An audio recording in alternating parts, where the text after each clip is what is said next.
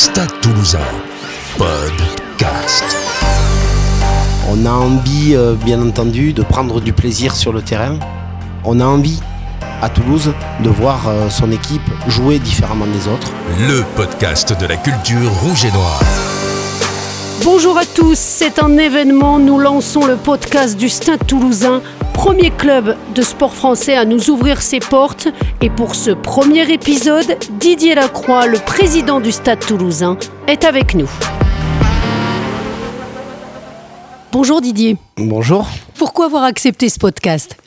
Mais l'envie de, de faire des formats euh, novateurs, c'est un petit peu euh, ce que l'on aime euh, au Stade Toulousain, de l'innovation. Et peut-être que le président est, est plus un homme de parole qu'un homme de lettres. Alors on va parler euh, de toi, de la famille du Stade Toulousain. On évoque souvent hein, la famille rouge et noire. Ça représente quoi pour toi cette famille? Ben, ça représente toutes les personnes qui sont là depuis euh, un siècle dans ce club, euh, tous les présidents qui m'ont précédé, euh, quand tu es joueur, euh, les joueurs qui t'ont précédé, quand tu es entraîneur, les entraîneurs qui t'ont précédé. Il y a toujours euh, une forme de respect euh, incroyable qui existe dans ce club sur les gens qui ont écrit les pages de l'histoire euh, précédente. Et bien sûr, ce qui vient juste après, c'est le désir de transmission et de savoir comment euh, on forme ceux qui vont arriver et ceux qui vont nous succéder. Alors toi, tu es un peu un cas unique.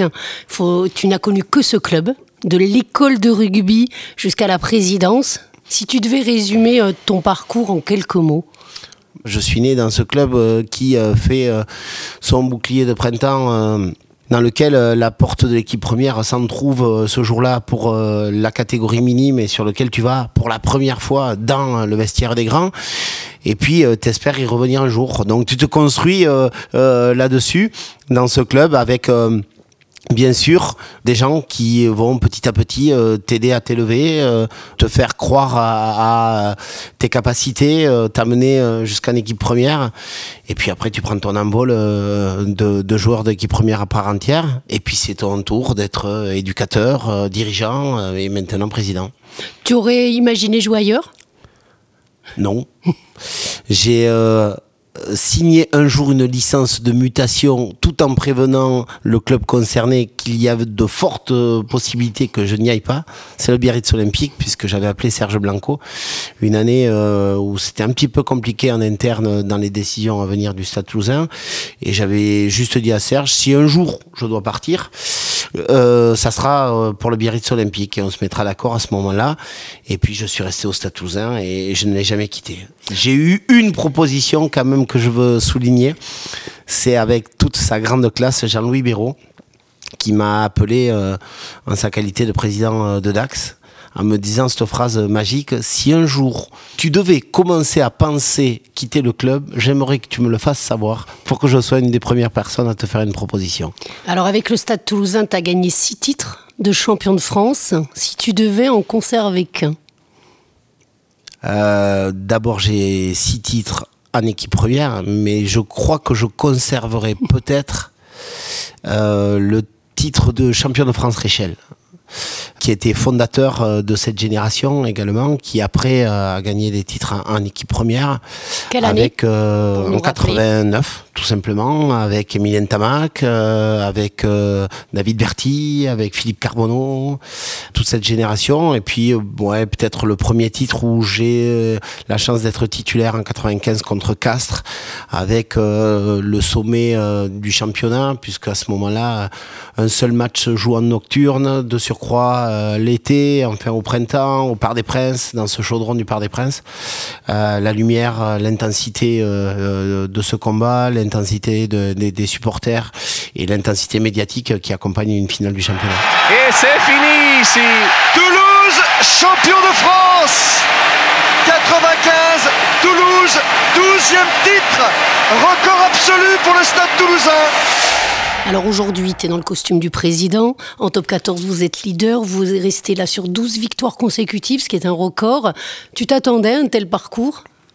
Le but depuis euh, toujours, mais depuis mon arrivée, c'est de mettre le Stade Toulousain comme euh, compétitif dans l'ensemble des compétitions dans lesquelles on s'inscrit. C'est le cas puisque nous sommes en quart de finale de Coupe d'Europe et pour l'instant ça se passe plutôt bien en, top 14. Euh, une capacité au Stade Toulousain à retrouver son jeu, à retrouver son enthousiasme, à faire jouer ses jeunes joueurs et qui se concrétise par de la réussite, c'est encore autre chose. Mais toute la première partie, se donner les moyens d'eux, oui, c'était quand même prévu. La devise Jeu de main, jeu de Toulousain revient en force. Elle symbolise quoi cette devise? On l'a même euh, accompagnée d'un jouet nous fera toujours grandir, qui a euh, beaucoup de sens, me semble-t-il, euh, là encore euh, dans la transmission. Et, et une photo qui est, derrière moi euh, avec euh, Thomas Ramos qui apprend un gamin à taper dans un ballon comme Pierrot Villepreux euh, l'avait appris en son temps à son fils Olivier, donc avec beaucoup d'analogies sur, le transfert de, de ces générations. Bon, je crois que on a envie, bien entendu, de prendre du plaisir sur le terrain. On a envie à Toulouse de voir son équipe jouer différemment des autres. Je pense que c'est également euh, une des maximes sur lesquelles on s'appuie là en interne. Vous le voyez un petit peu moins euh, transparaître à l'extérieur, c'est cultiver notre différence. Ça veut tout simplement dire que c'est pas jouer pour jouer, c'est jouer avec une certaine efficacité c'est avoir une capacité de pouvoir euh, faire vivre ce ballon, euh, jouer un petit peu différemment des autres actuellement, c'est euh, de jouer avec des gabarits différents, hein, de jouer des intervalles plutôt qu'un jeu de défi, mais c'est aussi lié à la capacité euh, qu'ont euh, Zach Holmes, euh, Romain Tamac, Antoine Dupont, Thomas Ramos dans l'efficacité du jeu au pied et donc dans le réalisme, justement dans cette alternance qui te permet après, dans un second temps, de jouer. Mais encore une fois, je suis intimement convaincu que jouer pour jouer sans avoir une mêlée conquérante, euh, une touche conquérante et une capacité euh, euh, à être très hermétique sur un plan défensif, notamment ce qui nous permet de récupérer un certain nombre de ballons à, exploiter.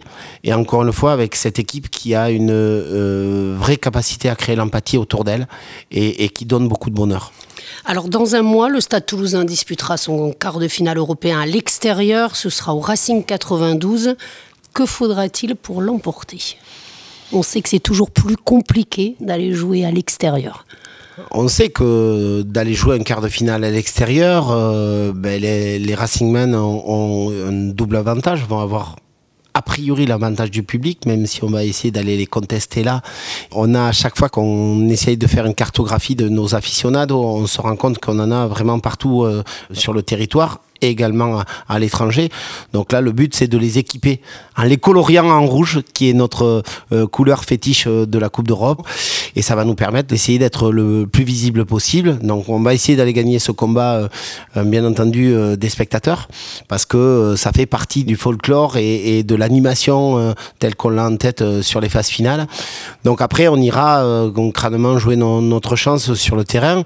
Encore une fois, je parlais du deuxième avantage c'est l'habitude de jouer sur, euh, sur ce terrain synthétique euh, de l'Arena, qui est encore, euh, pour l'instant, avec euh, Oyonnax et les Saracens, des terrains qui sont différents. Donc on joue différemment sur cette surface. On va s'entraîner, nous aussi, sur une surface synthétique, puisqu'on a un terrain d'entraînement qui permet de reproduire les conditions de jeu qui sont propres à- au terrain synthétique. Et donc, on va aller avec... je mets, je mets du sourire parce que c'est avant tout du plaisir de jouer un match de phase finale. On va euh, euh, savoir si euh, ce stade toulousain, qui joue si bien les phases de qualification, sont capables d'élever leur niveau de jeu, parce que les phases finales, c'est ça, d'élever son niveau de jeu, individuellement et collectivement, dans la pression, pour aller ben, taquiner nos amis parisiens. Alors en bonus, pour, euh, pour finir ce premier euh, podcast, on va s'intéresser quand même au tournoi à l'actualité, qui est le tournoi Destination. Et les jeunes bleus toulousains qui s'illustrent, ils nous régalent. Est-ce que tu leur as adressé un message? Qu'est-ce que tu leur as dit à ces jeunes? De pas être bouffé par l'enjeu, d'essayer de voir plus loin que que ce simple match ou que cette simple sentence qu'on prédit sur la fin de ce tournoi, de prendre du plaisir, ce qui ne veut pas dire faire n'importe quoi, de prendre du plaisir et de jouer le rugby qu'ils aiment avec tout cet enthousiasme, avec avec cette vivacité, avec cette capacité à embarquer. C'est ce qu'on voit chez Thomas, c'est ce qu'on voit chez Romain, c'est ce qu'on voit bien entendu euh, sur le phénomène euh, euh, qu'est Antoine, et c'est ce qu'on voit également dans, dans, à peu près tous les profils que l'on sort actuellement. Moi, j'ai confiance en eux. Je pense qu'ils ont une capacité à, faire bouger les lignes. Euh, ils vont faire encore plein de conneries. Ils vont faire euh, certainement des mauvais matchs. Euh, il faudra juste qu'on soit un peu plus tolérant. Et s'ils peuvent nous renvoyer autant de sourires que ce que le Stade Toulousain et, et ses jeunes joueurs le font sur le terrain, bien sûr, on sera les premiers avis.